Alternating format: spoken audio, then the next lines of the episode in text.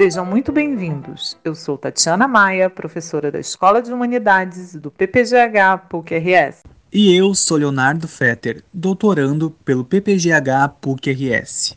E esse é o podcast Tem Profissional da História aí? Criado para apresentar ao público em geral as múltiplas possibilidades de atuação do profissional da história, além dos acervos disponíveis para pesquisa. Você quer conhecer mais sobre o exercício da nossa profissão em instituições públicas e privadas, nas redes sociais e na vida coletiva? Então, você é o nosso convidado para ouvir diferentes experiências profissionais. Vem conosco e descubra uma sólida e desafiadora profissão. Há muitos espaços onde estamos presentes e somos importantes. Então, tem profissional da história aí?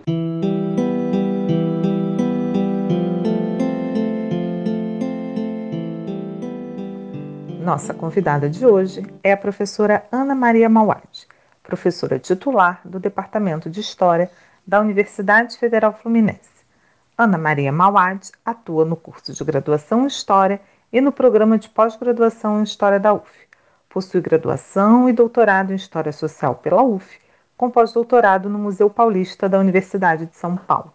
É pesquisadora do Laboratório de História Oral e Imagem da UF pesquisadora 1 do CNPq e também cientista do nosso estado FAPERJ. Em 2018, foi pesquisadora visitante na Cátedra Celso Furtado da Universidade de Cambridge. É uma referência nacional e internacional na área de História e Imagem, se dedicando sobretudo à fotografia pública. Possui larga produção nos temas ligados à história oral, à história pública, à história visual, à história cultural e a história da memória. É sobre sua atuação na área da história pública e suas pesquisas sobre fotografia que Ana vem conversar conosco. Muito obrigada, Ana, por sua participação nesse projeto.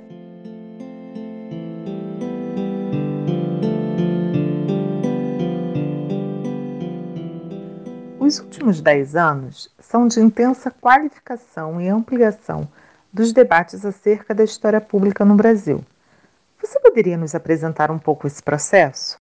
O processo de configuração dos debates sobre história pública no Brasil, acho que ele pode ser pensado como um fenômeno recente, que tem como ponto de partida o, o curso organizado pelo historiador Ricardo Santiago na USP em 2011. Aliás, vale um parêntese. Os 10 anos desse curso serão celebrados em um, um outro curso em fevereiro de 2021 e fica o registro para futuras possibilidades. O curso de 2010 reuniu, sob a rubrica de história pública, um conjunto amplo de iniciativas nas ciências humanas e sociais que tinha em comum alguns aspectos: colocar no debate público os usos do passado, buscar engajar públicos na produção de narrativas sobre os passados possíveis e fomentar projetos que envolvessem o reconhecimento por comunidades de sentido no agenciamento de suas memórias.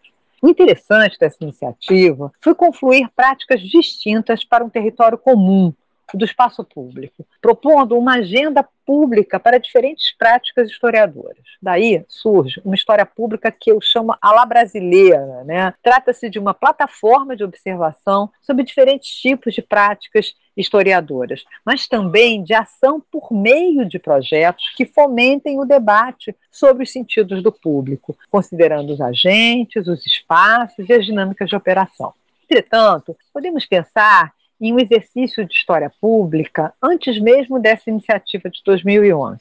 Aliás, é muito comum a gente ouvir nos encontros de história pública a afirmação de que, ah, mas isso eu já fazia há muito tempo, mas agora ganhou nome. De fato, observamos, sobretudo no exercício da história oral, um conjunto de propostas e projetos que, de fato, já praticavam o que hoje poderia ser uma iniciativa de história pública. Eu mesma fui convidada para o curso de 2011 por conta do trabalho que desenvolvemos no Laboratório de História Oral e Imagem da UF, o LABOI, com a escrita videográfica. Seria isso, seria uma produção audiovisual resultante de uma escrita acadêmica voltada para um público mais amplo, ou ainda tomada como retorno que a pesquisa acadêmica poderia oferecer para os públicos envolvidos na produção de conhecimento. Assim, o exercício de uma história com palavras e imagens nos levou a pensar as formas comunicativas do texto historiográfico que tanto contemplasse a natureza sonora e visual das nossas fontes, como também pudessem atingir um público mais amplo que o artigo ou o livro acadêmico não possibilitavam. A escrita videográfica surgiu da necessidade tanto de entregar o resultado de acordo com a expectativa dos nossos entrevistados, quanto de criar formas de comunicação do texto historiográfico mais acessíveis a públicos variados. Então, eu acho que daí surge essa ideia de que o que a gente estava fazendo com história oral podia ser pensado a partir de uma plataforma de história pública.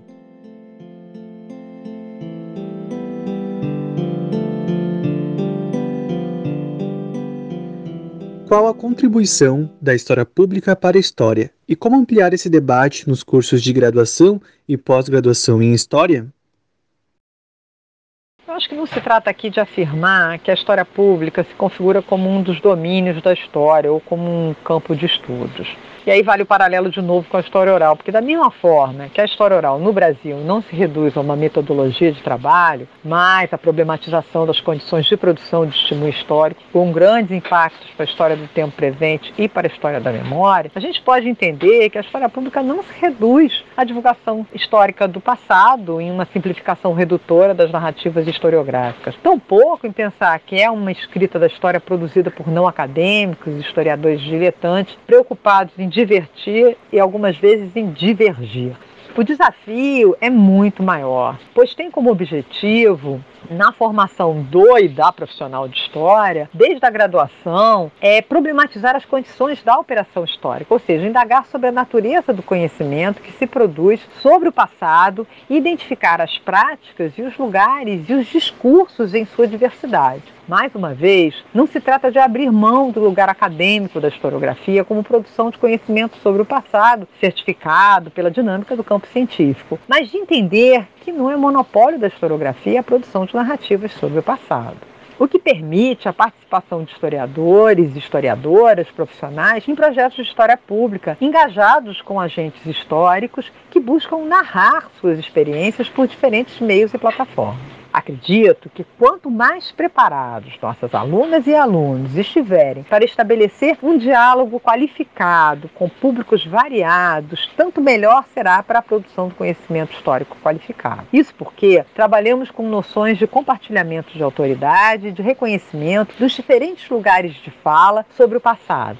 tanto mais complexo e plural será o conhecimento produzido dentro da universidade inclusive exercitando diferentes formas comunicativas e estratégias narrativas associadas à própria cultura histórica de cada tempo. Inclusive, o reconhecimento da fala autorizada sobre o passado por parte dos profissionais que se formam nos cursos e programas de pós-graduação e que atuam no chão da escola, no ensino básico, só ganha força com a prática da história pública. Afirmo isso não por acreditar ingenuamente na democratização do saber histórico, trata disso, mas antes por entender que o conhecimento produzido na universidade pública e o saber histórico escolar pertencem à sociedade que nos sustenta.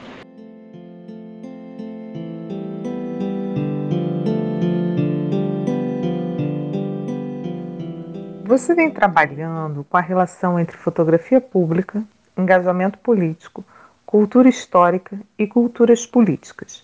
Quais os cuidados que os historiadores públicos devem ter ao inserirem as imagens em seus projetos de divulgação? Posso dizer que, na minha compreensão de história, a fotografia não se reduz a uma fonte histórica ou a um objeto de estudo. Eu trabalho as fotografias, eu penso as fotografias como resultado de uma experiência no mundo social, realizada nesse mundo social. É uma experiência social. Ela ampara-se e ela se desenvolve em uma prática social, a prática fotográfica produtora de historicidade, as fotografias nos provocam a pensar o porquê foi produzida, onde circulou, quem se apropriou delas e como elas chegaram aonde nós as encontramos. Assim, em qualquer tipo de projeto, as fotografias devem ser matéria significante, devem produzir sentido em uma narrativa produzida por meio de imagens fotográficas. São agentes de uma história feita com fotografias em plataformas de história pública ou em trabalhos acadêmicos. Só para concluir, recentemente eu assisti um documentário, Amarelo, é tudo para ontem, é, do rapper Emicida, que recomendo a todos assistirem, por tratar-se de um trabalho em que nenhuma imagem é gratuita. Todas elas, fixas em movimento, espontâneas ou encenadas, todas conectam-se em uma narrativa da emergência de posicionar-se em face à dívida histórica da escravidão. Aliás, a meu juízo, o rapper Emicida é o mais importante intelectual público no Brasil contemporâneo, não só pelo valor e impacto da sua poesia, amplificando a cultura hip hop, mas porque atua por meio de projetos, projetos que engajam públicos, ocupam distintos espaços públicos, operam com plataformas que envolvem desde a TV a cabo ao streaming, ao podcast e etc. Trata-se de um exemplo de grande alcance de uma história pública muito bem qualificada. É isso. Obrigada.